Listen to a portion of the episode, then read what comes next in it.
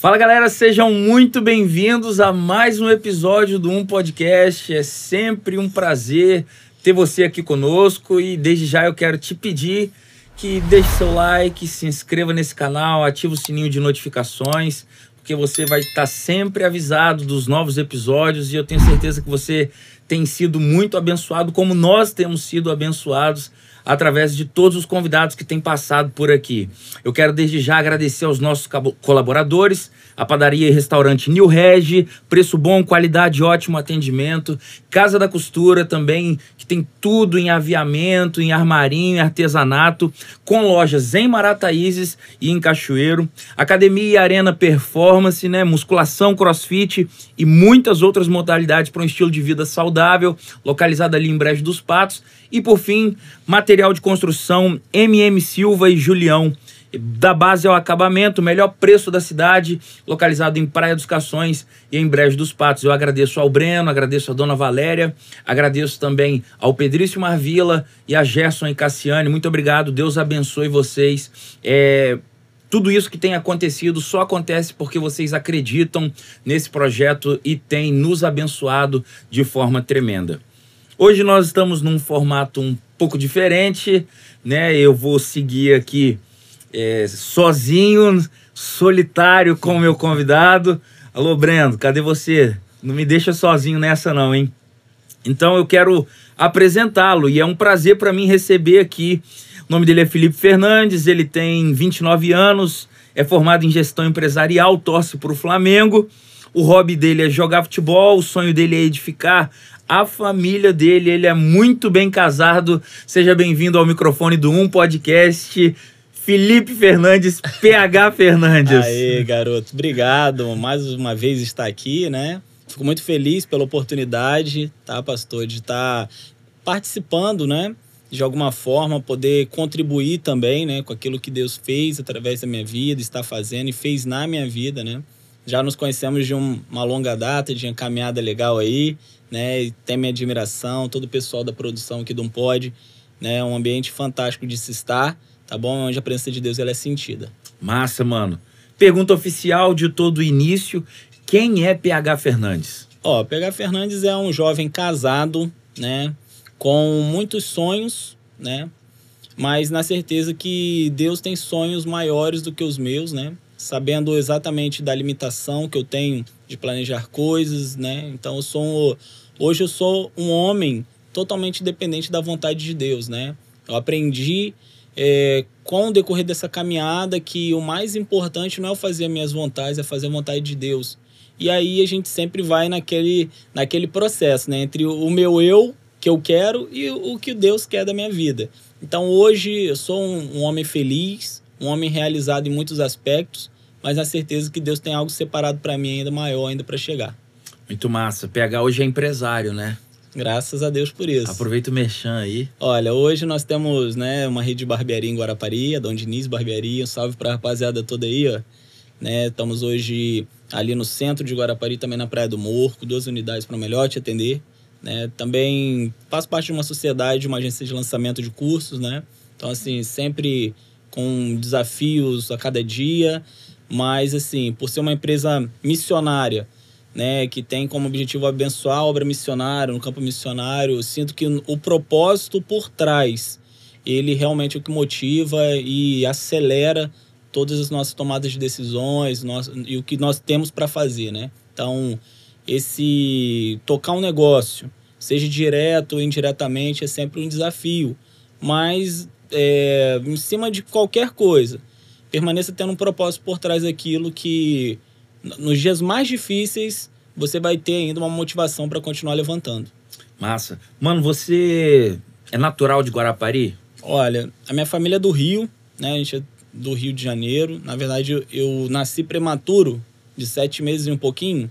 Então, eu nasci aqui no Espírito Santo. Né? Minha mãe veio para viagem, né? Visitar parentes e acabou que eu, ela teve começou a entrar no trabalho de parto. Então, eu sou capixaba de nascença mas logo depois da, né, do meu nascimento, nós voltamos para o Rio de Janeiro, onde minha família toda residia, né? Os meus avós moravam aqui em Guarapari, eles moram, na verdade, em Setiba, né? Aqui em Guarapari. E um tempo depois nós viemos para cá. Só que minha família é natural do Rio de Janeiro. Massa. Na juventude, mano, não que você seja. Mas hoje você já é um homem casado, né? Empresário. Mas lá, vamos dizer, na adolescência, o que, que o PH pensava em ser? Qual era o sonho do PH? Olha, é, na minha adolescência, eu não, não tinha ainda princípios cristãos, né? Não tinha ainda princípios é, que hoje norteiam a minha vida, né? Então, assim, na minha adolescência, eu acredito como todo jovem, né? Eu tinha sonhos, né? Jogar futebol, né? Joguei... Eu jogo bem ainda, mas jogava bem melhor antes. Depois da cirurgia e a, e a idade não deixa a gente se movimentar tanto. Mas eu sempre sonhei em jogar bola, né? Um tempo depois, é, sempre tive um sonho de ser professor, né? Consegui realizar ele, realizo até hoje também. Então, assim, meu sonho foi sempre é, dar uma condição de vida melhor para minha família. Então, acredito que, como a maior parte dos jovens, né, dos adolescentes hoje, que não é, moram em lugares né, de, de alto padrão, igual é a minha realidade, minha realidade bem humilde, acho que o nosso principal sonho é tirar a nossa família daquela realidade, né, melhorar a condição de vida dos nossos pais. Então, acredito que meu sonho, como milhares e milhões de jovens que estão por aí, era realmente mudar a perspectiva de vida dos meus familiares. Massa. Mano, seus pais são cristãos? Olha, meus pais, eles são católicos, né? Então, assim, eles são... Eles é, professam né, o cristianismo através de uma outra é, vertente, uma outra visão. A minha família, é, eu sou de um berço né, católico. Eu sou o único hoje. Praticantes? Sou, é, são católicos praticantes? Não, não são praticantes. mas, assim, são. É, cató acho que é o, o católico da média, né? é um católico que vai à missa, né, que em, em, datas esporádicas faz algumas, né, algumas tarefas, né. Então, assim, eu também vivi, fiz toda a parte de, né, do catolicismo, primeira comunhão, fui coroinha, toda essa parte. Então, sempre tive envolvido, né, no âmbito de, da, da religião, né. Então, assim, meus pais, eles são católicos até hoje, né, e eu sou o único protestante da minha família.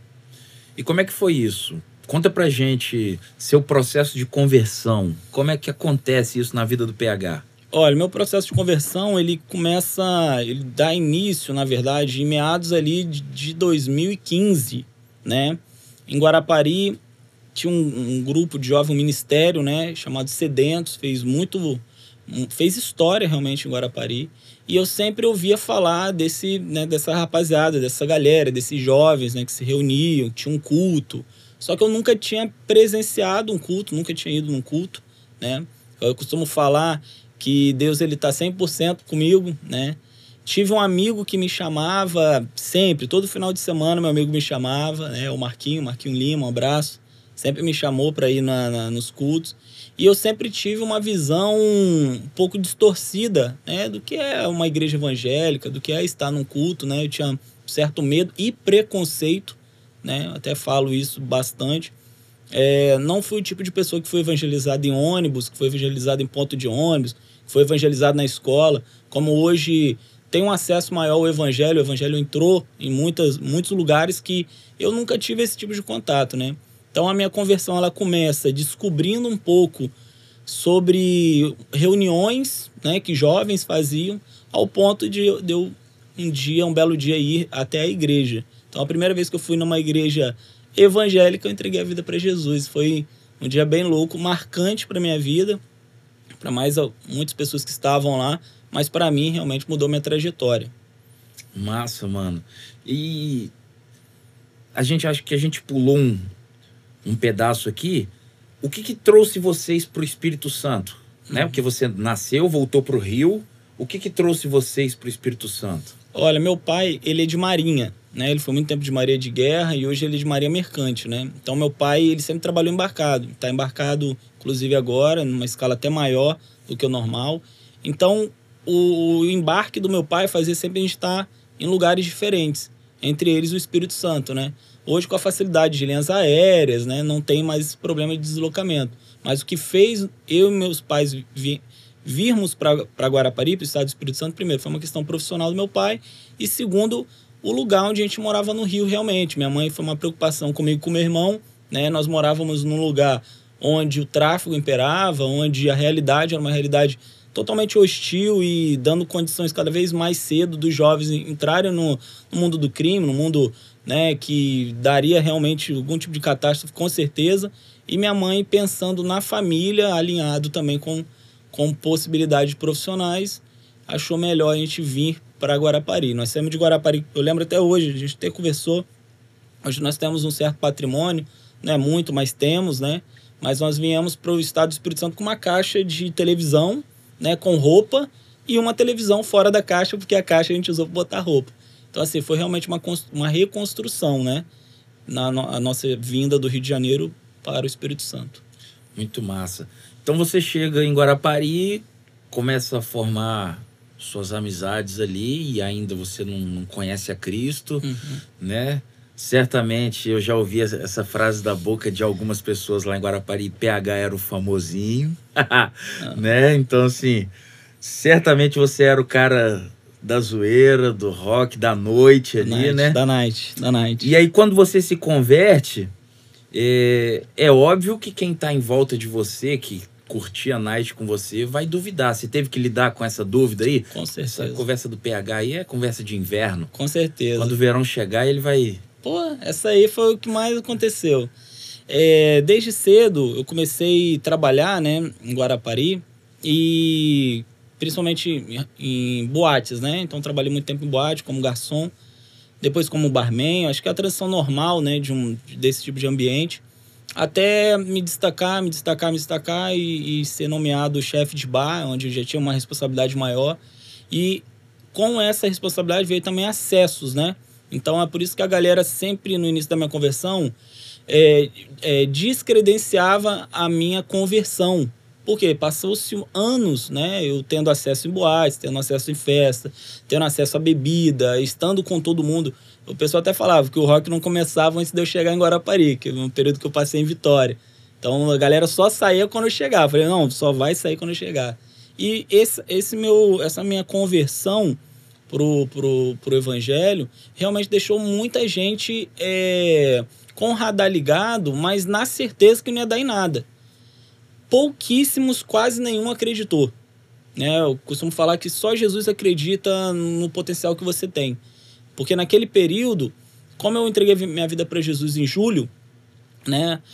É, até repetindo aqui, eu fui a um culto, né? Depois de ter várias negações, de ir dar desculpa pro meu amigo e tal, mas um dia eu fui, o culto acabou, né? vi todo aquele ambiente ali de celebração, de louvor, de uma palavra, uma pessoa abria a Bíblia e explicava algo, trazia um... Eu nunca tive um, um, um, um contato direto com esse mundo, né? Então, para mim, foi entrar num lugar totalmente adverso, onde tudo me chamava muita atenção. E aí o culto terminou, né? Como ia ter a reunião dos sedentos no final de semana, o pastor Aguiar Neto, né? Ele chamou os jovens que estariam colaborando ali a, a, ficarem no final do culto. E como esse meu amigo iria ficar na recepção, ele falou: pô, pegar, tem como esperar comigo aí? Vai ter uma reunião rápida? Eu falei: tem. E nisso eu fiquei aguardando essa reunião começar, já tinha acabado o culto. Né? Nesse momento ainda não tinha entregado a vida para Jesus, mas tudo me tocou ali. Mas o pastor Aguiar, ele né, teve uma revelação ali, foi algo de Deus. Ele perguntou meu nome, eu estava sentado lá no final né? Pegando o Instagram das menininhas bonitinhas, porque, pô, cheguei num lugar ali, só uma menina bonita, já fui pegando. E ele virou para mim assim, olhou, parou o momento da reunião, né? Teve um silêncio, eu lembro até hoje, teve um silêncio. E aí ele falou assim: "Qual que é o seu nome?" O meu nome, por ter, por ser P H E L L I P mudo, eu tenho que ficar explicando que o PH que a galera abreviou é de Felipe. Não é de Pedro Henrique. Paulo Henrique. Paulo Henrique. então, assim, eu tenho que é, me desgastar para explicar meu nome. Tá bom, mãe? Abraço pra senhora. Eu amo a senhora. Então tenho que me desgastar para explicar. E aí eu falei, olha, vou falar logo Felipe. Eu falei, ó, oh, meu nome é Felipe. E aí eu lembro que ele falou bem assim, olha, o Espírito Santo tá me incomodando para te fazer uma pergunta. Só que depois de um tempo, até hoje em dia eu brinco com isso. Eu falo, olha, o Espírito Santo me incomodar Falei, é porque você não viu o Rio de Janeiro, que você não viu Minas, como é que tá, São Paulo, como é que tá. Que é uma frase que nós usamos, mas para quem nunca ouviu ela, não faz o menor sentido o Espírito Santo incomodar alguém. E aí ele falou: você quer entregar a vida para Jesus? E nesse momento eu falo que Deus usou ele ao ponto de penetrar no meu coração onde ninguém nunca tinha ido. Entendeu? Porque eu sempre fui uma pessoa, eu nunca estava 100% nos lugares, né? Eu nunca me doei 100% em nada. Eu nunca me entreguei 100% em nada.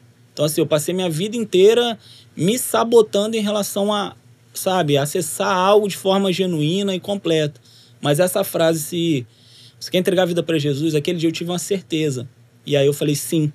E aí eu lembro que o pessoal, como eu tava no final, né? O pessoal foi bem assim. E aí eu senti o barulho dos pescoços virando, cara. Eu falei, sim, quero.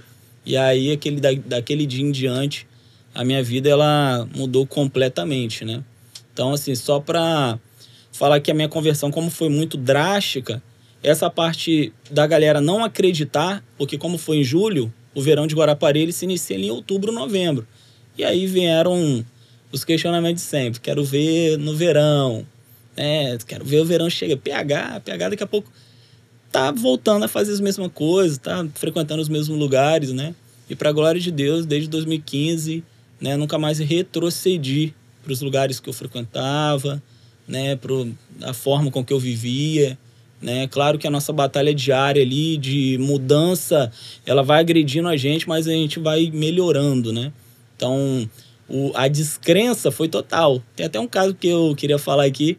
Eu estava em grupos de futebol e chegou a mim um banner. Chegou um banner para mim, né? Um amigo meu falou assim, falou, PH, dá uma olhada aí no que chegou aqui no grupo. E aí eu recebi, abri, abri, abri a imagem, né? E aí tava lá. Quando, quando entreguei a vida para Jesus nesse período, mais quatro pessoas muito influentes de Guarapari também entregaram a vida para Jesus, entendeu? E aí o que, que uma galera fez? Eles pegaram e montaram um ranking de quem iria desviar primeiro. Então o meu nome era o primeiro, com cetrinho de rei, não com uma coroa e um cetro de rei, né? Primeiro com a medalha. E aí veio o segundo colocado, terceiro, quarto e quinto. Então houve meio que essa sabotagem de dentro da, da igreja. Não foram. Eu recebi de um amigo do futebol. Não. De sim, dentro da igreja? Dentro da igreja.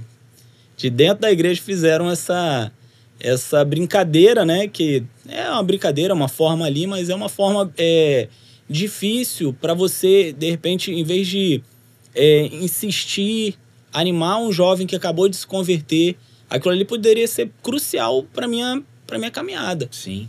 Entendeu? Então, assim, houve essa descrença ao ponto de ter esse pequeno caso aí desse banho. Ficou famoso esse banho, rodou os grupos todos de Guarapari.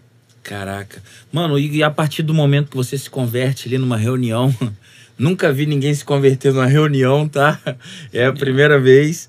A partir do momento que você se converte, ele, você já mergulha de cabeça, se envolve nas atividades e programações da igreja, ou você vai trilhando passo a passo, devagarzinho? Então, é, não, eu já entrei já servindo no sábado.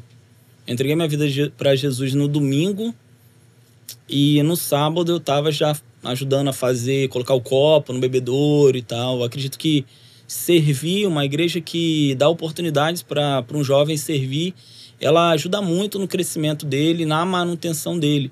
Né? Ontem estávamos falando até com o pastor Rafael, a gente fez um discipulado ontem muito legal. Ele falou que o Ministério Jovem tem que ter saúde, né? O pastor ele mostrou pra gente que tem algumas áreas do Ministério de Jovem que, se começar pelo servir, ele encontra lugares em, nas outras demandas também. Então, para mim foi muito importante já começar atuando, já começar servindo de alguma forma, né? E aquilo me gerou um senso de pertencimento a uma causa, a um lugar, a uma casa, realmente. Massa. Mano, e, e você se envolve muito rápido, a gente conhece a conversão, mas a gente sabe que não é um instalar de dedo para a gente mudar de vida. Uhum. É um processo, não é do dia para noite. Uhum. E como é que você tem que lidar com isso daí? Com o seu processo de envolvimento. Gostei do termo que você usou, pertencimento, né? Já se sentir parte da igreja. Mas paralelo a isso também tem o velho homem que tem paixões, desejos, vícios. Como é que é lidar nesse processo de santificação? ainda com, com um peso, né? Eu colocaria um agravante da descrença, da, descrença da própria igreja. Galera, é. o seguinte, é, a conversão, eu, eu costumo falar que o dia que você entrega para isso é muito real na minha vida. O dia que você entrega a vida para Jesus, que você reconhece Ele único, suficiente Salvador, é o dia que você levanta a mão e aquela data tem que ser marcante mesmo na sua vida. Você tem que memorizar aquela data, tem que saber que você, aquele dia, reconheceu Jesus. Mas a conversão, ela é todos os dias.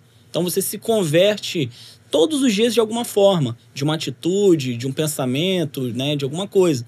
Então, por exemplo, na minha conversão, quando eu entreguei a vida para Jesus para frente, eu já tinha parado de beber. Porque eu já sentia que eu bebia muito. Então, assim, eu já tinha parado de beber.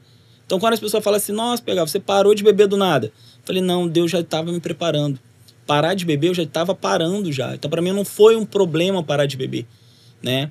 Outra coisa, fumava maconha. Fumava maconha pra caramba. Então, assim, a maconha eu não parei de cara. Houve um processo ao ponto de eu jejuar. Falei, mano, vou fazer um jejum disso. Não quero mais isso. Não quero mais isso. Então, assim, é uma batalha constante. E o pior deles é o, o, seu velho eu, os seus desejos, né? Os desejos carnais, os desejos. Você tem que continuar vivendo de uma forma onde você consiga ferir e machucar seus pecados. Porque quando você fere e machuca seus pecados, você consegue progredir em direção àquilo que você tem para Deus. Por exemplo, hoje eu tenho uma família, hoje eu sou casado, né? A minha esposa, nós oramos três meses, mesmo sendo cidades opostas, nós oramos três vezes. Então, para mim deu certo também isso. A primeira vez que eu, que eu é, quis alguma coisa, entreguei na mão de Deus e me propus a, a delegar aquilo que Deus queria para mim, sabe, para o Espírito Santo fazer, deu certo na minha vida. Ter uma mulher de Deus, uma mulher de oração hoje, né, que é minha companheira. Toda, às vezes, a vez que eu consegui fazer certo, deu certo. Às vezes que eu quis fazer do meu jeito, deu errado. Então, assim, esse processo de santificação é todos os dias, processo de conversão é todos os dias. Então, é como uma prova realmente. Você recebe uma prova ali de 10 questões. Mesmo que você vá muito bem em 7, você errou 3. Essas três que você errou, elas vão fazer parte daqui a pouco novamente de um teste novamente, onde você tem a oportunidade de novo de fazer ela e um dia ser aprovado. Então, eu até sinto muito isso, que Deus nos aprova através de provas. Mano, você disse aí que, que foi lutando, né?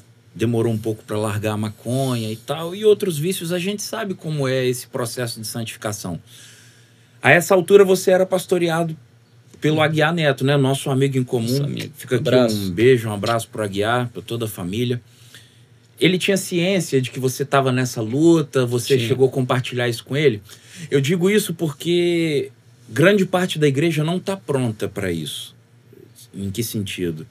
É, um dia eu recebi um jovem que ele nasceu na nossa igreja, né? Pouco mais novo do que eu, mas essa altura eu já pastoreava. Ele era instrumentista e ele desviou desviou e ficou louco, louco, louco. É, ele conheceu tudo de ruim que esse mundo pode oferecer, mas um dia ele fez o caminho de volta. Uhum. E no caminho de volta ele conseguiu se desvencilhar de bebida, do sexo, maconha, crack. Ele conseguiu se desvencilhar de tudo isso, mas ele ficou preso por um tempo no cigarro comum. Uhum.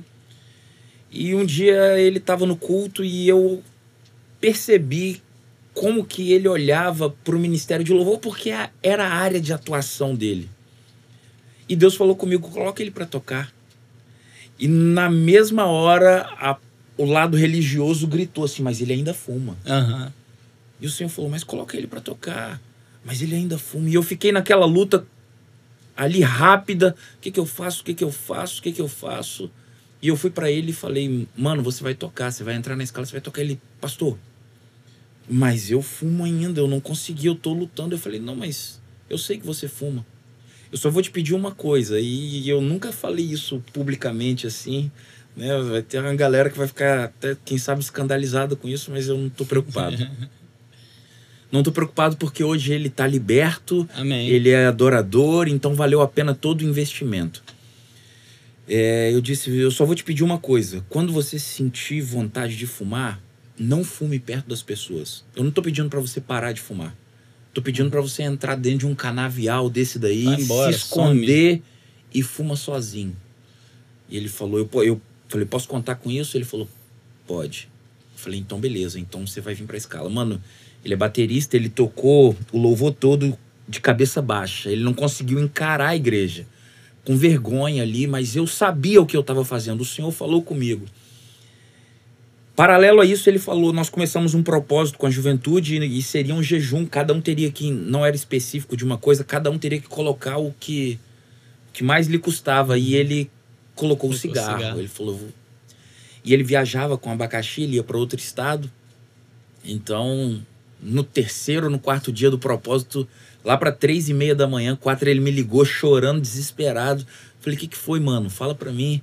Ele, pastor, acabei de sonhar que eu tava fumando, não sei o que, tá osso. Eu falei, mas você fumou? Ele, não, então eu falei, mano, então vai dormir, pô. Faz uma oração, Jesus. Vai agradece, dormir e me deixa dormir também, pô. Esquece isso. E aí, cara, ele ficou seis, sete dias sem fumar, mas ele, ele, ele testemunha isso de que ele tava assim, não, quando eu cumprir esses sete dias que eu coloquei, eu vou fumar. E depois eu vou ver como é que faz. Só que aí chegou no sétimo dia, ele falou, pô, fiquei até hoje, né? Não fumei, Caraca, tô de boa. Top, mano. Tô de boa, então eu vou ficar oito. Aí ficou oito, nove, dez e tá aí. Mais de anos. O importante, amém. E o importante é. O, o, meu pastor ele sempre falou assim: PH, você não presta. Ele falava isso pra mim: PH, você não presta. Meu, o pastor Aguiar, uma vez, eu cheguei na igreja cheio de, cheio de vícios, né? Teve uma vez que ele me chamou no púlpito. Vou revelar essa aí. Igreja se escandaliza. Ele me chamou no bus e falou: PH, faz favor, quero, quero ensinar uma coisa aqui, quero usar o PH aqui como exemplo. É porque tá tendo muita reclamação dos irmãos, né? Que o PH ele abraça as meninas um pouco diferente, né? PH, vem aqui rapidinho. PH, pega as meninas, quando a menina vem te cumprimentar, meu filho, você abraça ela meio com o ombro, né? Porque você tá abraçando as meninas muito de frente. Aí eu falei, caraca, eu fiquei pensando, mano, que top isso. Tipo assim, é, é, é a liberdade que o pastor tem, que mesmo no culto, porque serviu para mim, mas serviu para outros jovens também. Claro. Entendeu? Ter um cuidado ali, porque às vezes você faz ainda do, da velha criatura algumas coisas que não, se não chegar um pastor que tenha liberdade, de você dar liberdade para ele tratar coisas. Porque o pastor Aguiar sabia que meu problema sempre foi carnal. Sempre foi carnal. Então, assim, ele sempre me ajudava nessas questões, ao ponto de me ensinar a abraçar as meninas dentro da igreja. Porque às vezes, para muitas pessoas, pode parecer simples, mas de repente eu escandalizava pessoas casadas, como é que eu abraçava. Às vezes era muito, entendeu? É, é, as pessoas não gostavam, ou até gostavam, e esse que era o problema. Muitas vezes é porque gostava muito. Então, comecei a abraçar de lá. Hoje, esse dia até recebi um comentário eu ministrei uma palavra lá na Igreja Manancial. Né? Um abraço para a rapaziada aí da Manancial. E eu coloquei agora, minha última postagem, uma série de fotos que foi tirada nesse dia. E aí tem uma foto que eu tô com a galera toda, né? E tem muitas meninas, né, na foto e tal. E aí, involuntariamente, eu tô com o braço para trás. Eu botei o braço para trás e o pessoal tá todo do meu lado. E aí teve um, um rapaz, um amigo meu, que falou assim: Caraca, PH, é, olha o que você fez, você fez involuntário. Eu falei, o quê? Você não abraçou ninguém, nenhuma da... tinha muitas meninas perto de você, mas você cruzou o braço para trás. E ficou nítido que você criou um espaço ali entre você e elas, porque a sua esposa não estava na programação. E foi legal o ponto de vista dele, que depois eu olhei e falei, caraca, é mesmo. Mas por quê? Porque é o ensinamento de um pastor, há um tempo atrás, tirando da gente, dando conhecimento pra gente, para a nova vida que nós estamos escolhendo ter. Eu não tive um pastor para me ensinar isso, não, mas aí eu aprendi com a minha esposa. aí, ó. Você abraça, falou, ó, abraça aqui. Dia que eu não tiver, os braços são para frente ou para trás. Não é isso? para frente ou para trás, velho. Fran não tá, é braço para trás, ou então sento no chão e abro os braços. Que fica legal também a foto. É, sempre é clichê, é, né? Clichê. Massa. Mano, e aí, beleza, você se converte, se envolve, é, lida com essas dúvidas da galera e nesse processo você teve que recomeçar na vida cristã? Tive que recomeçar muitas vezes.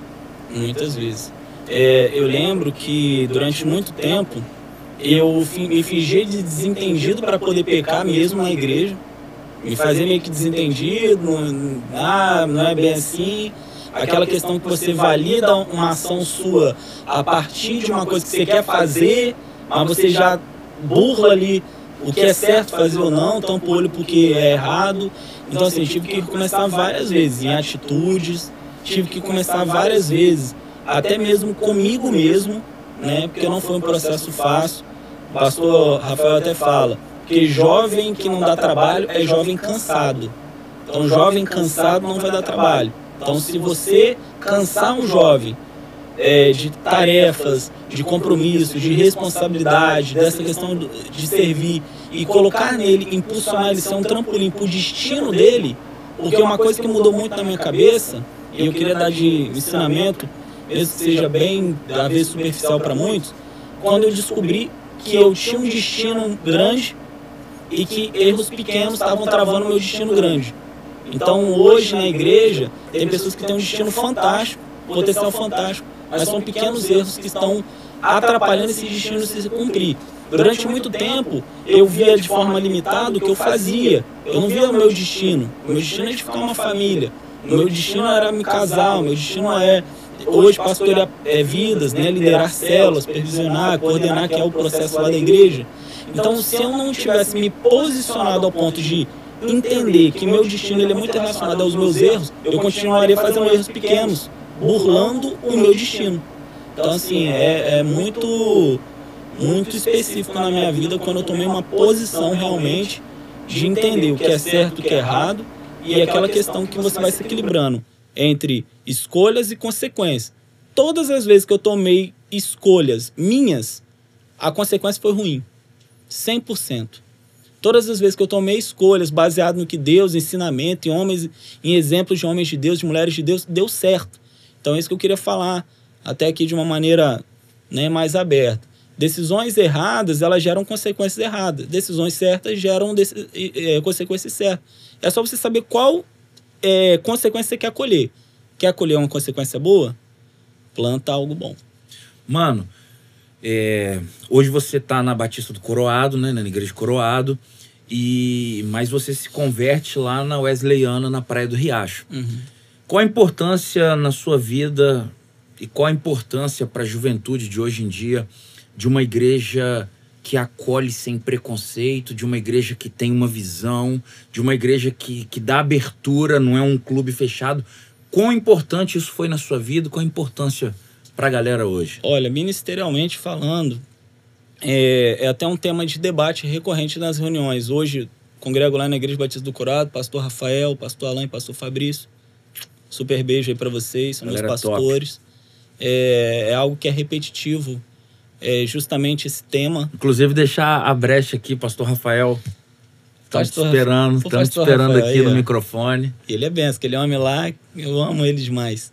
Então, assim, uma igreja inclusiva é até uma resposta que nós temos que dar para todos aqueles que estão entrando, sabe? Abrir realmente as portas, fazer a pessoa. É... Uma igreja de célula já é uma igreja que ela tem por si mesmo o, o relacionamento. Só que existe uma diferença entre as pessoas que vão na sua célula e as pessoas que vão na igreja.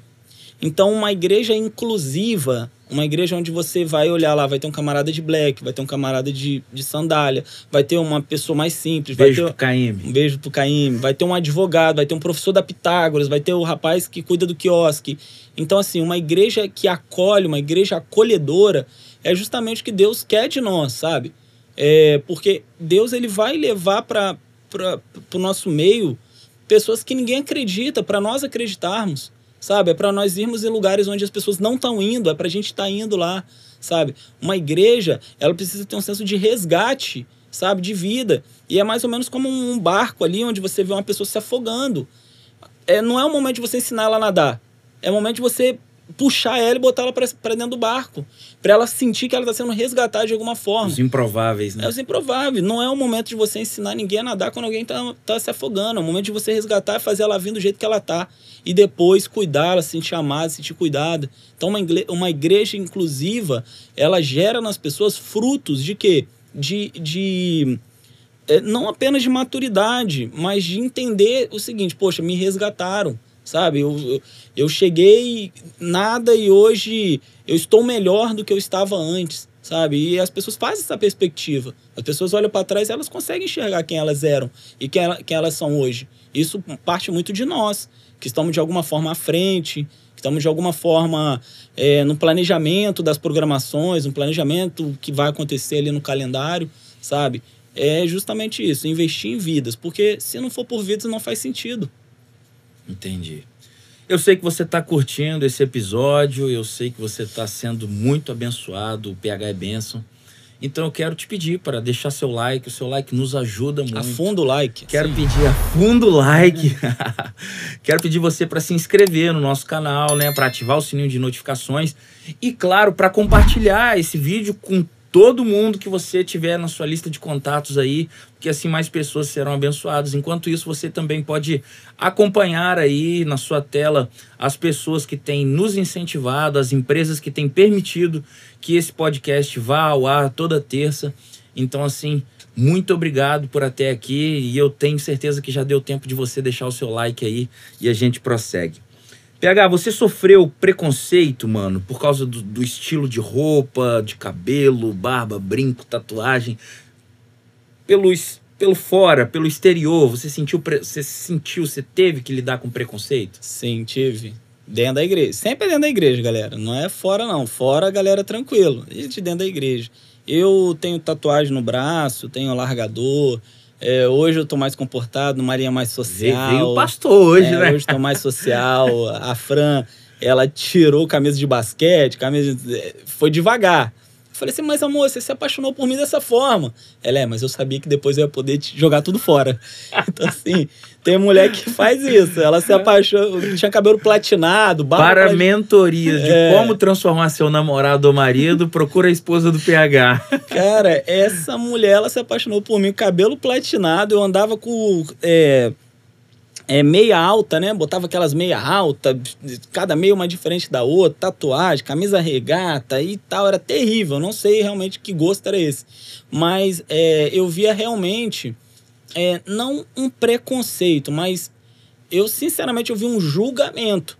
Era um, porque um preconceito é até mais leve, tipo assim, é um preconceito. Agora, um julgamento já é uma conclusão de algo. O preconceito é alguma coisa que a pessoa tem antes de conhecer tem situações que é realmente algo que a pessoa toma como verdade, né? Um tempo atrás eu até recebi é, um, um, questionamento, né? Falei assim, olha, PH, igual viralizou aquela questão do Vilas Boas, né? Um tempo atrás, sobre tatuagem. O é, pastor chegou e... É, e tinha acontecido algo semelhante comigo há um tempo atrás, né? Em relação às tatuagens. É, uma igreja que me fez um convite, uma igreja mais tradicional, né? ela, o rapaz, muito meu amigo, né? E aí o, tem coisa que eu faço também quando alguém vai me convidar, é o pastor entrar em contato com o meu pastor, sempre falo, pastor Fabrício, pastor fulano vai entrar em contato com você, até para saber um pouco mais sobre mim, dar mais legalidade, né? É, ao convite. E aí o rapaz falou bem assim, PH, você só não me leva mal, é, porque aqui é a igreja mais tradicional, os jovens não são jovens maduros o suficiente e tal se é, você, você quer vir como? Você vai vir com paletó? Falei, não, mano, vou vir com a camisa social de manga e tal. Aí ele, ah, tá, não, então era só isso mesmo. Né? E aí eu vi o seguinte, ali o que que foi? Esconder não, não, não a tatuagem. Foi, era para esconder a tatuagem, entendeu? Então, mas assim, eu não tô para também escandalizar a igreja de ninguém, não é esse o propósito. O propósito é ir lá, liberar uma palavra, né? Eu tenho que é, entrar nesse, né, nessas comunidades de fé sabendo que ali tem um pastor, uma liderança por trás, já tem uma forma no qual é passado ensinamentos e doutrina. Não tô ali para chocar ninguém, né? Tô ali para falar, para propagar o evangelho, o evangelho ser transformador e ele mudar a pessoa de dentro para fora. Mas eu senti realmente que a tatuagem, né, o alargador, na época o cabelo, meu meu estereótipo me fechou muitas portas né? Mas à medida que fechava minhas portas assim em lugares mais tradicionais, eu ia para os ônibus, né? Eu ia para as praças. Então assim, eu sou sempre fui um inconformado realmente, porque eu nunca ouvi falar de Jesus em ônibus. Então eu ia para Vitória durante seis anos seguido, né? No primeiro ônibus da manhã ou até no segundo, eu levantava e fazia uma oração por mim, galera. Olha só, é, piloto, pode falar alguma coisa que pode? Irmãos, eu não sei se você está indo pegar um, um, exame, eu não sei se você está indo para o serviço, eu não sei se você está indo viajar, mas que Deus abençoe seu dia e tal. Porque eu nunca tinha ouvido falar de Jesus nos ônibus que eu andava. É, realmente, eu andava num labirinto onde era só o que me fazia bem que eu tinha contato. Então, depois da conversão, eu passei a sempre encontrar uma forma de pregar o evangelho. sempre pegar uma forma. Então, se meu estilo ele era mais adaptado para street, para rua, para ônibus, para para praça, para ponto de ônibus, era o que eu fazia. Entendeu? Então assim, também não foi perca de tempo. No caso a o preconceito em relação à tatuagem, brinco, meu biotipo não. Hoje eu tô mais numa linha mais tradicional, hoje os convites chegam com mais facilidade. Como eu não sou alguém itinerante, apesar de receber muitos convites e em algumas igrejas, é, nesse tempo de oito, nove meses para cá que eu cessei de cortar o cabelo e meu cabelo cresceu, algumas pessoas já falaram comigo, pô, tô doido para levar você lá na minha igreja, mas só que estamos esperando você cortar o é, cabelo. É, só esperando ver um corte. tá esperando, então assim, você que não me quer de cabelo grande, não me queira quando eu cortar o cabelo. Porque eu sou a mesma pessoa, tá? Eu continuo pensando a mesma coisa, vou pregar do mesmo jeito e o cabelo grande me deixa até mais bonitinho. Deus, ele, ele quer nos mudar de dentro para fora, sabe? Eu acredito que a maior mudança, ela vem do caráter, vem do coração, né? Não adianta também eu ser uma pessoa... É, vestida como crente, fala como crente, batizada, sabe, casado na igreja, canta com uma Bíblia preta debaixo do braço, sendo que o discurso é um, a imagem é um e o exemplo é outro, né? Então, assim, hoje as pessoas entendem meu jeito, as pessoas mais próximas de mim, eu até falo com os meninos que é algo que, eu, que a pessoa me joga muito ruim, eu vejo como né, uma forma de aprender. Uma, tem uma frase que está na minha cabeça é, e hoje eu consigo reverter ela ao ponto assim daquela marca que alguém gera em você ser para você gerar uma marca em outra pessoa. E a pessoa fala assim: PH é uma mistura de violência com agressividade e pitadas de caos. Que isso? Era um resumo, é meu currículo. Eu falei, mas da mesma forma que eu sou no trabalho, eu sou na igreja, eu sou na célula, eu sou nos projetos, eu sou pregando, eu prego forte, eu prego, eu gesticulo bastante. Eu sou professor de vocação e formação. Então, o professor ele, ele fala alto, ele entona a voz um pouco maior, sabe? Ele gesticula maior, então as pessoas veem em mim uma agressividade que realmente é meu jeito, meu estereótipo, mas assim, por dentro é um inconformismo realmente e uma forma de apresentar Jesus, custe o que custar, sabe? É, uma vez eu estava falando com a minha esposa, eu vi um versinho bonitinho né, de Instagram, e fui falar no ouvido dela e tal. E eu falei esse verso pra ela, para dizer que eu amo. E ela falou bem, ela puxou no meu braço, ela falou assim: amor, para, para, para, para, para. Aí eu falei: o que foi, amor? Tá parecendo que a gente tá brigando. Eu, tava, eu, não, eu não consigo falar que eu amo se não for uma forma explosiva, entendeu? Mas as pessoas, a primeiro, ao primeiro plano, elas realmente veem isso. Mas na segunda forma, até tem um David, um amigo meu, falou assim: PH é muito docinho. ele é muito calmo. Eu falei, a galera não entende ele. Eu falei, tá, tá vendo? Então. Dá um tempo, né? Mano, se você tivesse que, que, que listar o top 1, a primeira, a mais marcante das suas experiências com Cristo, o que que entraria aí no top 1? Vou falar uma aqui que é famosa. Vou falar ela de novo aqui até pra, pra hypar aí na audiência de vocês. Teve um tempo que eu era muito doido por, por, por Jesus, assim, né? Muito mesmo. Hoje eu sou muito doido, mas eu sou um doido casado. Sou um doido hoje um homem, né? Então uma coisa que quando você é jovem, você vive como jovem, né? Se veste como jovem e aí as coisas vão passando. E aí o que acontece? Teve um tempo que eu queria ser preso. Eu queria ser preso por pregar o evangelho. Paulo sempre me chamou muita atenção e a conversão de Paulo em caminho de Damasco é muito como a minha conversão. Muitos estavam ali, viram a luz, porém um entendeu o que Jesus falava. Então Jesus falou em aramaico para Paulo entender para Paulo ouvir, para Paulo responder. Então a conversão de Paulo tem muito a ver com a minha conversão. Eu acho muitas coisas relacionadas. E eu e lendo Atos ali, eu vi, eu comecei a ver, caraca, Paulo estava sempre preso, perseguido. Então eu tô fazendo certo, não tá errado não, é isso mesmo, é isso aí que eu quero. E durante muito tempo eu queria ser preso. Falei, caraca, eu quero ser preso, cara. Quero ser preso, pegar dar, dar foto assim pra tribuna, algema, mostrar a gema pra Gazeta. Falei, ó, jovem é preso por pegar o evangelho na escola. Jovem é preso por. Beleza. E nessa época, eu fui convidado para estar tá participando de uma programação em Vitória. E aí eu fui, tinha que levar um presente, levei uma caixinha de bombom, comprei a caixinha de bombom, porém, na hora de embalar o presente, para presente, né? É um setor separado assim do supermercado. E eu fui lá, falei, olha, embrulha para mim para presente, fazendo favor. Só que o rolo tinha acabado do papel, né? Aí a menina falou me dá um segundo que eu vou ali buscar. Eu falei, pois não. E ela foi. Nisso que ela foi, o microfone que a mulher fala no, no setor tal, no caixa, não sei o quê, tava na minha frente. E eu não tinha percebido. Na verdade, eu tava meio eufórico, assim, com pressa, tava meio atrasado. Eu falei, caraca, e nesse dia eu tava assim, cara, eu queria ser preso, cara. Eu queria ser preso. Fui e olhei aquele microfone em cima da mesa. Que eu tava, tava na alcance da minha mão. E às vezes eu vejo até Deus falando assim, quer, quer mesmo? Toma aí, oportunidade aí.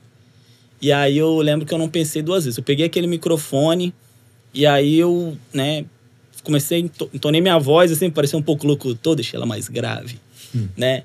Falei, é, eu lembro até hoje, comecei pela padaria. Falei, você que está no setor de, da padaria, queria dizer para você que Jesus é o pão da vida. Você que está no setor de, de água, Jesus é a água e essa água, se você beber dessa água, você não vai voltar mais a ter sede. Comecei a falar alguns setores que vinham assim, que estavam no meu campo de visão. Comecei a abençoar o pessoal do caixa, comecei, comecei a abençoar. E aí nisso, eu com o microfone do supermercado falando, eu falei, pô, vai vir. E os seguranças vindo, né, com aquela, aquela imagem que eles vêm segurando, de repente, alguma coisa que eles estão ouvindo ali. E aí eles começaram a se aproximar de mim. E aí a menina veio correndo com um rolo debaixo do braço, ela veio correndo assim, chegou na minha direção, ela falou assim: pode continuar, eu sou evangélica também. Ninguém nunca fez isso aqui. Tipo assim, elas acharam maravilha no final. Eu falei, posso orar para ir embora? Pode. Aí nós oramos ali é, no supermercado, mas a vontade que eu tinha realmente era de alguém me, me prender ali, de me dar um mata-leão. Eu falei, tô indo, tô indo pra cela. Entendeu? Então, assim, eu lembro que foi uma experiência muito doida porque aquilo ali confrontou o que eu queria muito fazer, mas com o que Deus queria realmente fazer. Deus queria me usar naquele supermercado, naquele dia. Só que a vontade que eu tinha era uma vontade minha que teve que ser alinhada com a vontade de Deus. Massa demais. Experiência fantástica. Mano, é, você já citou aí algumas vezes, mas eu queria que oficialmente aqui você respondesse qual a importância da sua esposa no seu chamado, na sua vida, no seu ministério? Qual a importância dela? Vou começar bem assim. Há um tempo atrás, eu saí do meu serviço, ela estava com o carro e eu fui para casa andando. Nesse trajeto do meu serviço para casa, eu comecei a chorar.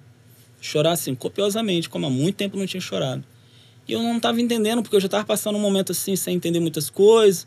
Sabe aquele momento onde é, Deus ele não, não porque às vezes Deus te dá um caminho claro, sabe? Uma direção clara, você sabe exatamente o que você está fazendo, exatamente onde você está pisando, você precisa da dependência dele, mas tá ali o que é para você fazer.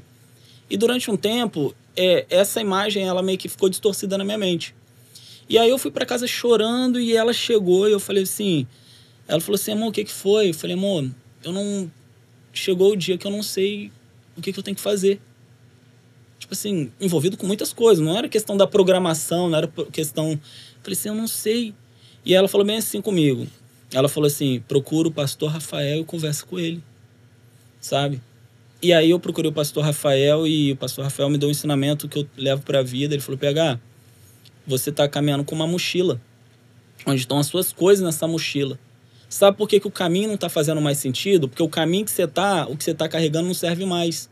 Então você não está mais fazendo sentido a trajetória, porque a sua bagagem não é mais para aquela trajetória. Então você tira sua mochila, transforma ela numa mala e começa a botar as coisas da Fran dentro dessa mochila também. Porque para onde você está indo, você está indo junto com ela. Só vai fazer sentido quando as coisas dela tiver também na bagagem no qual vocês estão indo. Então, assim, a Fran, ela é uma mulher de oração. Ela é muito mais espiritual que. A Bíblia fala, né, que a mulher santifica o lá, o homem é o sacerdote, mas a mulher santifica. A Fran, é muito espiritual. Ela é muito de oração ela me lembra quando eu tento burlar ali a leitura. Amor, lê antes de dormir. Vamos ler o livro no, na parte da manhã. Então, a importância da mulher é realmente que ela edifica o lar, ela edifica a casa, sabe? A minha esposa, ela vem de um berço evangélico, então ela tem princípio desde jovem, desde criança, sabe? Então, assim, é, é fantástico o que o casamento pode fazer na vida do homem, porque realmente tem uma pessoa especial do seu lado, colaborando. E assim, o acento tá no lugar certo, hein? É a mulher sábia que edifica lá. Não é a mulher sabiá. Tem que lembrar onde é que tá o acento dessa palavra. Não é falar, é pensar e produzir algo e construir algo com seu marido. Então, assim, hoje eu sou totalmente aberto para a Fran, para receber qualquer conselho dela. A Fran ela tem o péssimo hábito de estar tá sempre certa. péssimo hábito. Às vezes o que é muito óbvio para mim, ela, amor, não. Aí eu espero, aí no final, exatamente o que ela falou, no tempo que ela falou e aconteceu da forma que ela falou. Então é um péssimo hábito estar sempre certo e eu sempre consulto ela. A minha esposa hoje é um presente de Deus para minha vida. Foi fruto de oração, sabe? Foi fruto de, sabe, de santificação, sabe? Foi fruto de, sabe, de eu estar tá passando por um processo de mudança de igreja, um processo onde eu fiquei de banco na minha igreja anterior, sabe? E um dia eu decidi me posicionar e Deus me deu o que eu tinha de melhor para receber, que é a Fran. Fran, te amo. Já vou deixar aqui, ela está gestante. Que isso! Olha, bomba! Lá vem mais um flamenguista aí. Mais um flamenguista. Né? Ele ou ela, servo Ele do é, Senhor e servo do Senhor e flamenguista. Né, hoje. Caraca, mano, parabéns, parabéns, Fran. Tô contando aqui que a gente ainda não divulgou, né? Mas assim, é, já tá, tá tudo indo bem, os exames estão indo muito bem. Então, é um novo momento da minha vida que veio através da TH mulher que. Pai. Poxa, pessoa, já botei. Já, o nome se for homem, é meu. É o nome que eu vou dar. É Gabriel Henrique. Porque na hora de brigar, eu quero falar assim, Gabriel Henrique, aqui agora. Gabriel durante o dia, mas eu quero dar ênfase no Gabriel Henrique. E outra coisa, segredo, ela não sabe, vai saber na hora que esse podcast sair. Meu nome tem o Ribeiro. É Felipe Fernandes Vitorino Ribeiro. Então eu só não consegui uma forma de colocar o Arrascaeta no nome.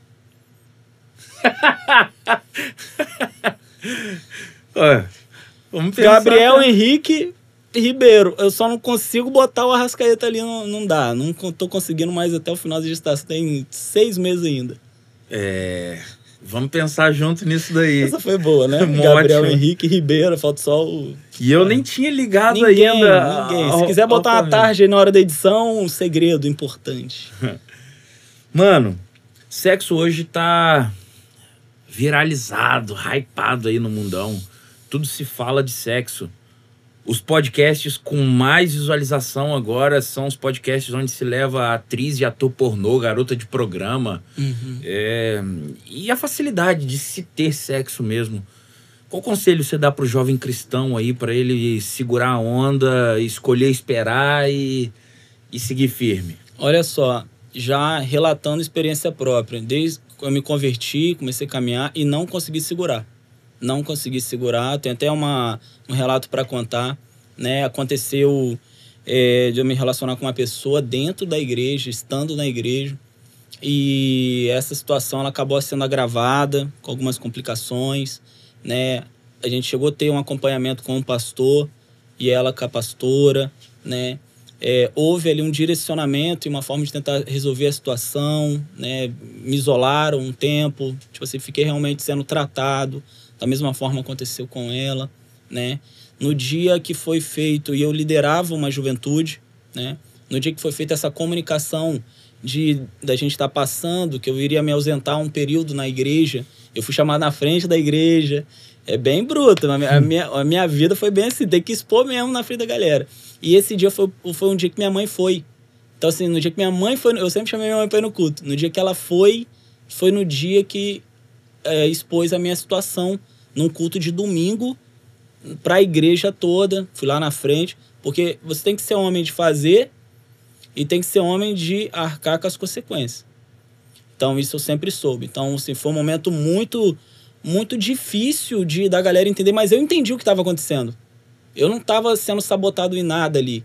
Eu fiquei preocupado com a minha mãe. Pô, minha mãe vai falar pô, pô né?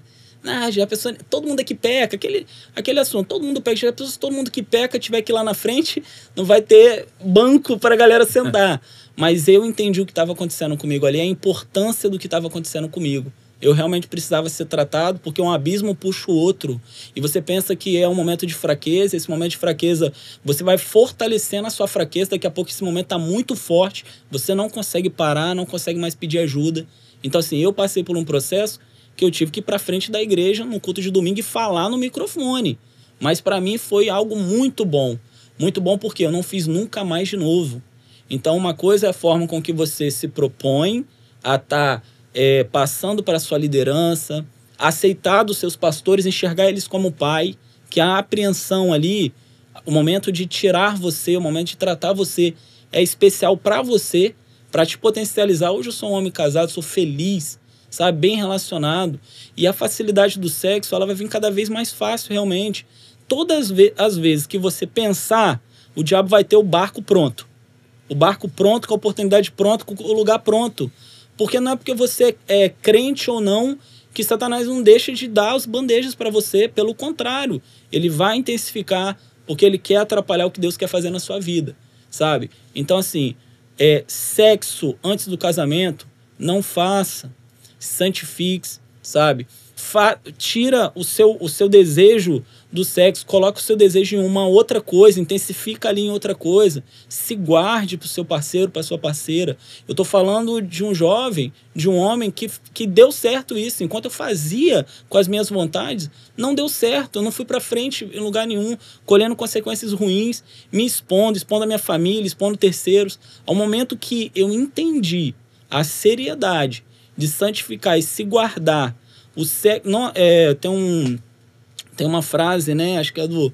do daquele. Não passou que ele fala assim: não troque o que você mais ama na vida pelo que você mais ama no momento. Né? O que você mais quer na vida pelo que você mais quer no momento.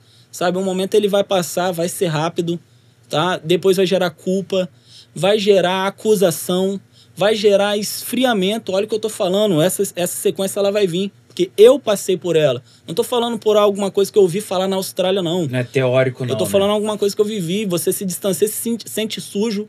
Você sente que ali não é mais seu lugar. Você sente que Deus não te ama mais, sabe? Porque a acusação, ela vai vir é, do diabo soprando no seu ouvido. Tudo isso. Enquanto Deus quer que você se arrependa, sabe? Se arrepende mesmo. O, o maior atalho que você tem para Deus, velho, e a forma que você tem de humilhar Satanás é você se ajoelhar se arrepender, não chorar, porque choro não tem nada a ver com arrependimento, se arrepender, levantar diferente e tomar outras atitudes. Então o sexo, ele é destrutivo, ele é totalmente, ele corrói é, não só a sua energia física, não, a sua energia espiritual também. Então em meio a tantas facilidades, você acha que o mundo vai é, dificultar acesso a sexo? Não. Você acha que o mundo vai dificultar é, as opções? Não. Mas vale a pena você, sabe, se resguardar e para aproveitar o que Deus tem para você. Você não vai aproveitar o que Deus tem para você enquanto você precisa das, com as suas vontades, sabe? Vai ser muito ruim, vai trazer um processo de dor, lamentação e choro. Mano, como foi para você o transicionar de igreja ali? Você sai de uma metodista wesleyana e vai para igreja batista. Como foi essa transição de cultura, de doutrina? É, é, bem, é bem diferente, né? Eu me converti numa igreja, eu entreguei minha vida para Jesus nela, eu aprendi nela, né? Foi muito bom durante o tempo e depois meu tempo ali acabou, sabe? Meu tempo ali tinha acabado. Eu já estava é, sendo. É, já. Eu estava batendo muito de frente com quem eu não precisava, já estava rolando muito desgaste. E a minha transição de igreja, ela foi muito mais pelo que eu já conhecia. Eu já conhecia o pastor Rafael, já trabalhava com o pastor com o pastor Fabrício.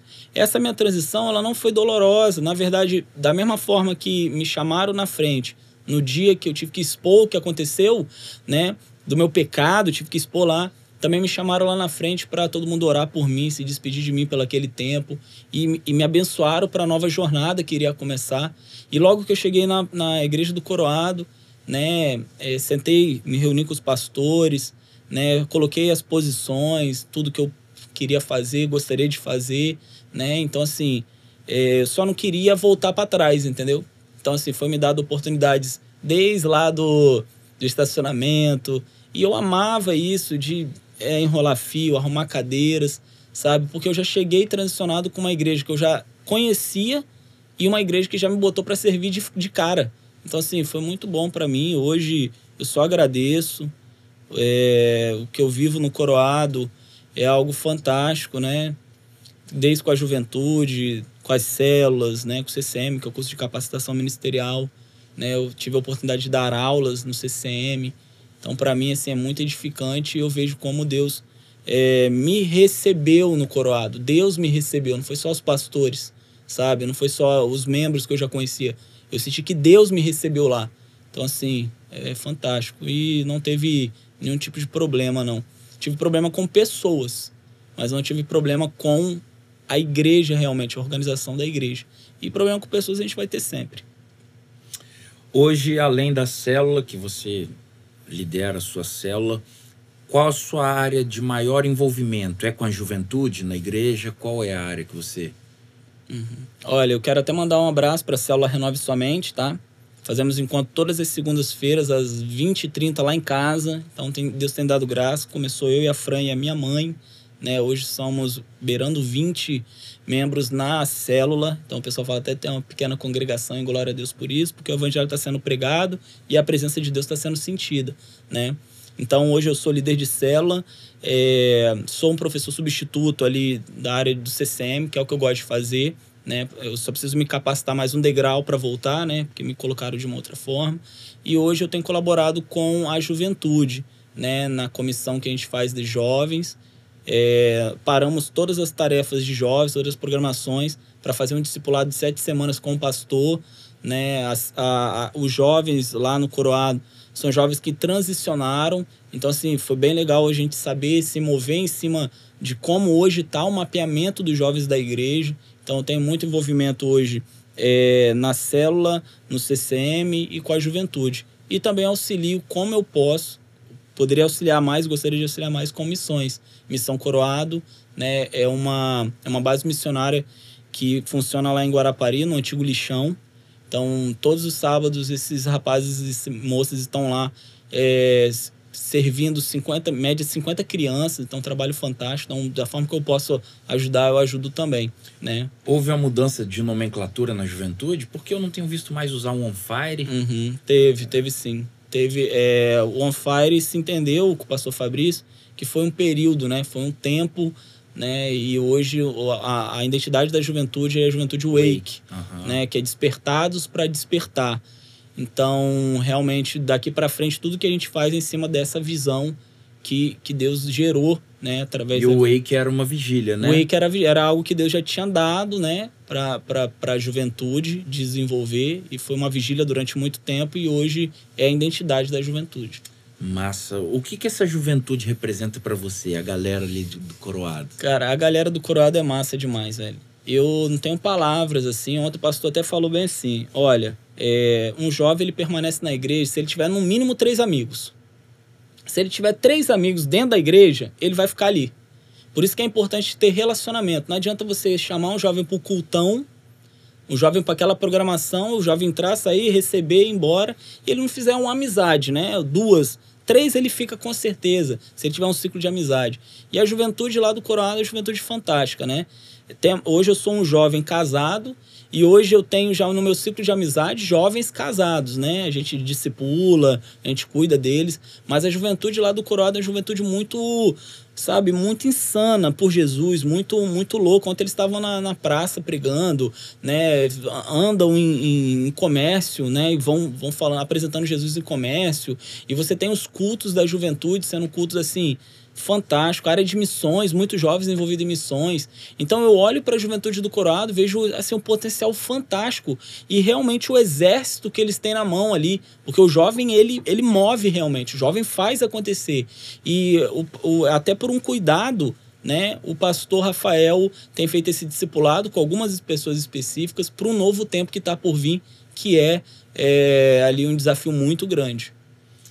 Mano, a gente abriu até antes dessa, só para ficar claro aqui, é, você citou sua célula Renove Sua Mente, mas a, anterior à célula você já tinha lançado um perfil no Instagram, né? Uhum. Renove Sua Mente, é um perfil massa. Você é coach, mano? Cara, não. Não sou coach, cara. É o seguinte, é, eu tinha uma página de frases que era Renove Sua Mente. E essa, e essa página foi hackeada, né? Depois tive que começar do zero de novo, né? E hoje, se você quiser lá seguir, renove sua mente. É um conteúdo, é conteúdo cristão de reflexões e pregações. Mas essa questão do coach, tipo assim, eu sou um cara que eu gosto de confronto muito. Eu gosto de muito confronto, né? Eu acredito que o evangelho bem pregado é o evangelho que gera confronto pela, com a pessoa, confronto realmente, não conforto, sabe? Então, assim, eu sei que muitas pessoas recebem essa pregação coach, temos muitos pregadores que seguem mais essa linha de coach, você pode, você consegue, levanta, dá. Só que eu o evangelho que me apaixona, que me chama atenção, é o evangelho que fala de cruz, sabe? É o evangelho que, que não mostra a poesia do evangelho, mas que mostra o sangue que foi derramado, sabe? Esse tipo de evangelho que é, é o evangelho não come caracterismo, mais agressivo, mais violento, né? Onde, onde você olha tem pessoas que deram suas vidas. Com pitada de sabe? caos. Com pitada de caos. É, a forma com que eu, que eu olho ali as escrituras e eu vejo o que Jesus fez por nós, aqueles homens de Deus da igreja primitiva, sabe? Eu não, eu não consigo enxergar que eles poderiam sozinho, que eles conseguiriam sozinho, que, que vai dar certo sozinho. É, todas as vezes que alguém tentou fazer assim, não deu certo, sabe? Então, assim, essa pregação coach, esse estilo novo que tem, que tem permeado aí o âmbito da, da internet e as igrejas, é, pode realmente se comunicar com muitas pessoas, porque Deus vai falar, irmão. Deus, ah, fulano é coach, é o máximo, é usado por Deus. Parabéns, parabéns. Chegou na, na qualidade do jumento. Porque Deus usa o jumento. Então não é porque o camarada tem um currículo enorme que, que vai, Deus vai falar, mas Deus, ele, ele, pela misericórdia dele, pela graça, se comunica com o seu povo que está ali sedento. Se o camarada for sedento pela palavra, sabe? Com fome realmente, Deus vai alimentar ele, não importa como. Massa. A gente abriu uma caixinha de perguntas no Instagram e eu queria usar algumas aqui. A Sabrina Assunção, ela pergunta: PH, qual é a sua renúncia de hoje? A minha renúncia de hoje, É. a minha renúncia de hoje é contra o meu, meu velho eu. É, é o que eu tenho que renunciar todo dia. Porque a- ao mesmo tempo. Até que Cristo volte. Não, a- ao mesmo tempo que eu fico tentando enterrar minha velha criatura, eu fico tentando enterrar, jogando pá, pá lá. Tá. Enterrar esse cara, mano. Não presta. Não, não dá. Vou enterrando. Ao mesmo tempo, pessoas ficam tentando desenterrar ele. Entendeu? E aí eu fico, caraca, mano, eu tenho que enterrar, mas fulano fica tentando desenterrar. Fica desenterrando minha velha criatura, não. Tô tentando enterrar ela aqui.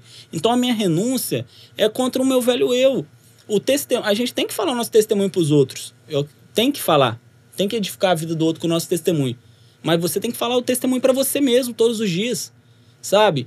É, você, tem que, você tem que combater o seu eu todos os dias. Seu guerreiro que tá ali dentro vai ter que ganhar. Carla Underline Cri 12. Você crê que nós somos a última geração antes da volta de Cristo? Eu creio. Eu creio que a nossa geração é uma geração que vai estar tá pavimentando aí a volta de Cristo. Né? Mas é aquilo, é arrependa-se. É pelo arrependimento. Né? Não adianta a gente querer pregar o avivamento, querer pregar a volta de Cristo, se, se nós não nos arrependermos, né? Então eu sinto que tem uma colheita vindo por aí, sabe? Eu nem tô orando mais por, por almas, irmão. Tô orando trabalhador já. Tô, tô já. Deus, manda trabalhador. As almas são certas, né? É, a Bíblia Não diz. tô orando mais por alma, não. Tô orando por trabalhador, para Deus mandar trabalhador. Porque eu sinto que esse período que nós passamos, e todas as vezes que se é, persegue muito a igreja, todas as vezes que, sabe, força muito a igreja, eu sei que a igreja, ela, ela, ela, ela, sabe, aumenta a perspectiva. Nas maiores crises que teve, a igreja cresce, a igreja não diminui, não. Então eu sinto que esse tempo que nós estamos vivendo e passamos, eu sei que algo muito poderoso está por vir. Eu sei que alguma coisa vai acontecer. Eu só não quero ficar de fora. E eu tenho que crer que a minha geração é a geração do avivamento. A geração do arrebatamento, a última geração. Eu tenho que crer, porque eu tenho que fazer tudo que eu posso nessa vida. Porque se eu pensar que é a próxima, eu vou ter reserva e não vou fazer na minha. Ó, vamos lá. Leandro Moraes, ponto oficial. Qual foi seu pior vício em abandonar quando você se converteu? Cara, o meu vício, o pior, foi pornografia.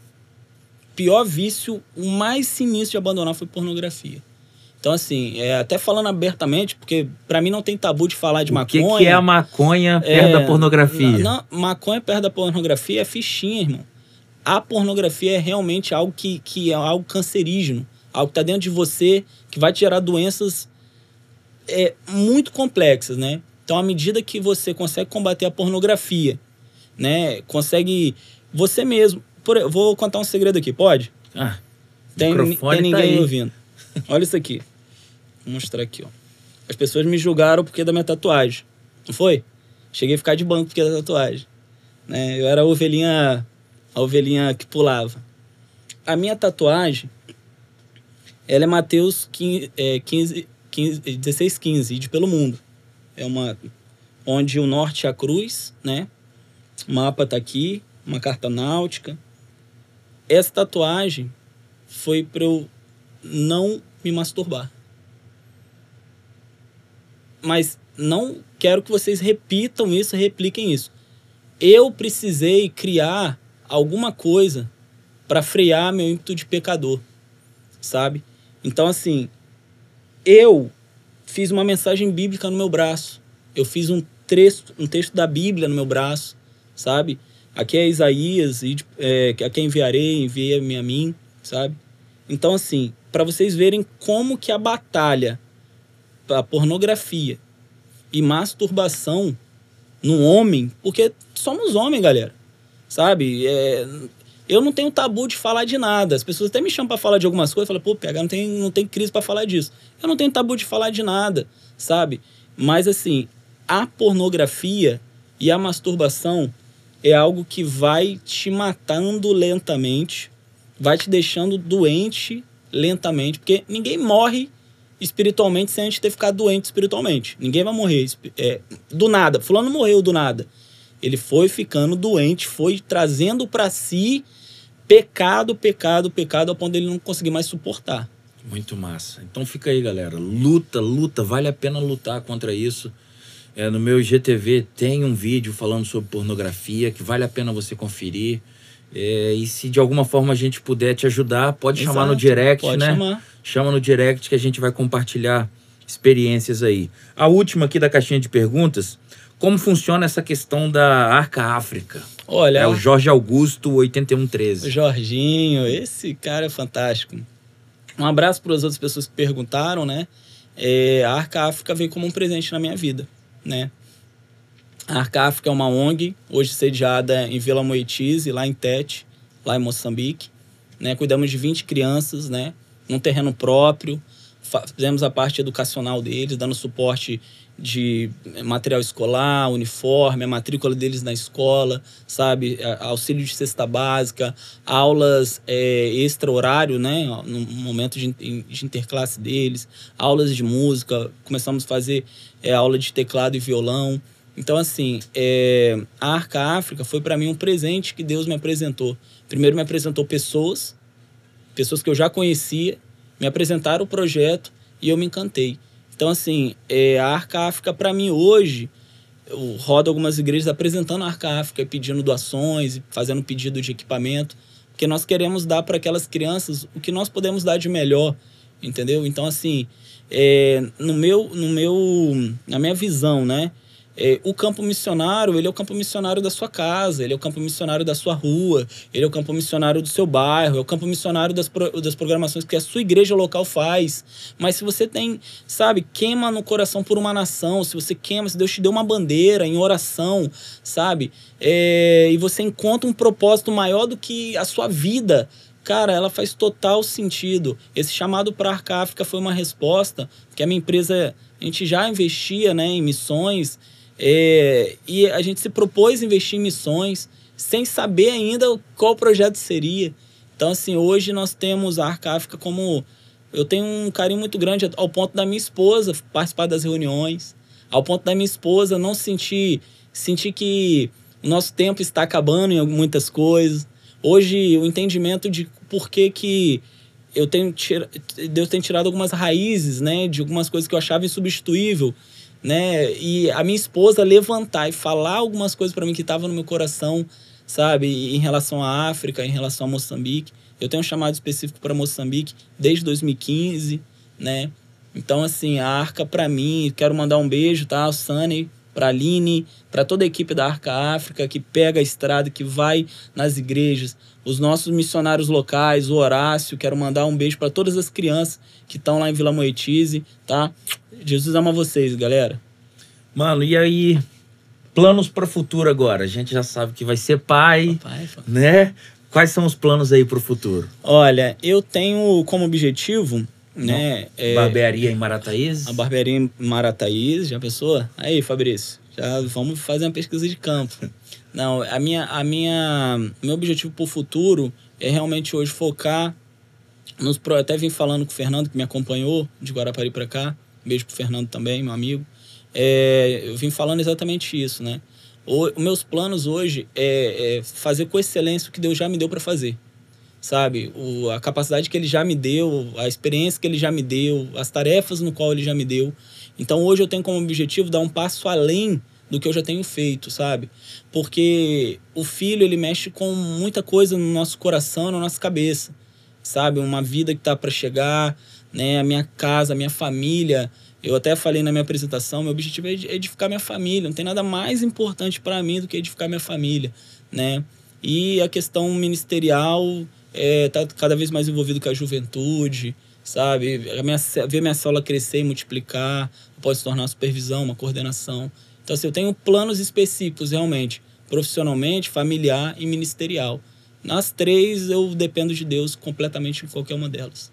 Mano, eu tenho que te agradecer Ai. Muito obrigado por esse tempo. Muito obrigado pela honra de vir aqui. Foi sensacional e eu tenho certeza que muitas pessoas Amém. vão ser abençoadas através disso aqui. Brigadão mesmo por ter Amém. vindo. Queria deixar uma mensagem aqui para o final, né? É, queria deixar para todos que estão ouvindo, que estão vendo esse podcast, né, que vão assistir, é, ajude, colabore, projetos do início, sabe? É, dá like mesmo, compartilha, faça essas mensagens chegarem em lugares e pessoas, compartilha com seus amigos, sabe? Porque são temas muitas vezes tão difíceis que você não escuta às vezes com pessoas que você gere conexão, né, de uma forma muito abrangente. Então acompanhe o podcast, um pod, né? Acompanhe as redes sociais do Pastor Farlon, dos meninos aqui que são envolvidos, sabe? Sabe dar valor para porque existe um preparo para isso aqui. Então, não, não assiste só esse episódio, assiste os outros, se envolva, se engaje. Eu queria falar com o seu público isso, sabe? Que eu vejo que é importante. Um apoio que vem, sabe? Claro. Um engajamento que vem. Até porque para chegar em mais vidas, mais pessoas estarem aqui e mais pessoas ouvirem também. Com certeza. Obrigado demais, PH. Essa é a mensagem. Por favor, deixa seu like, se inscreve aí, ativa o sininho, né? Segue a gente lá no Instagram. O perfil da galera vai estar sempre na descrição do vídeo. Tem também o canal de cortes para você se inscrever e também deixar os seus likes lá. Às vezes você não consegue assistir de uma vez todo o episódio, a gente sempre leva mais de hora aqui, mas tem os cortes lá selecionados para você acompanhar tudo que está sendo produzido e gerado aqui. Tá bom? Eu quero agradecer os nossos colaboradores, a Padaria New Reg, Padaria Restaurante, preço bom, qualidade, ótimo atendimento aqui em Marataízes, é top. Quero agradecer também a Casa da Costura, né? Tudo para armarinho, artesanato, aviamento, tem loja em Cachoeiro, tem loja aqui em Marataízes. Então você pode ir sempre bem atendido ali. Um beijo para toda a equipe da Casa da Costura. Eu quero agradecer a Academia Arena Performance, né, ali em Brejo dos Passos, musculação, crossfit e tantas outras modalidades. Ao material de construção Julião e MM Silva, da base ao acabamento, preço bom, qualidade, ótimo atendimento. Então, assim, muito obrigado a vocês. Galera, um abraço, um beijo forte. Esse é o Um Podcast. Compartilha aí e até a próxima. Deus abençoe vocês.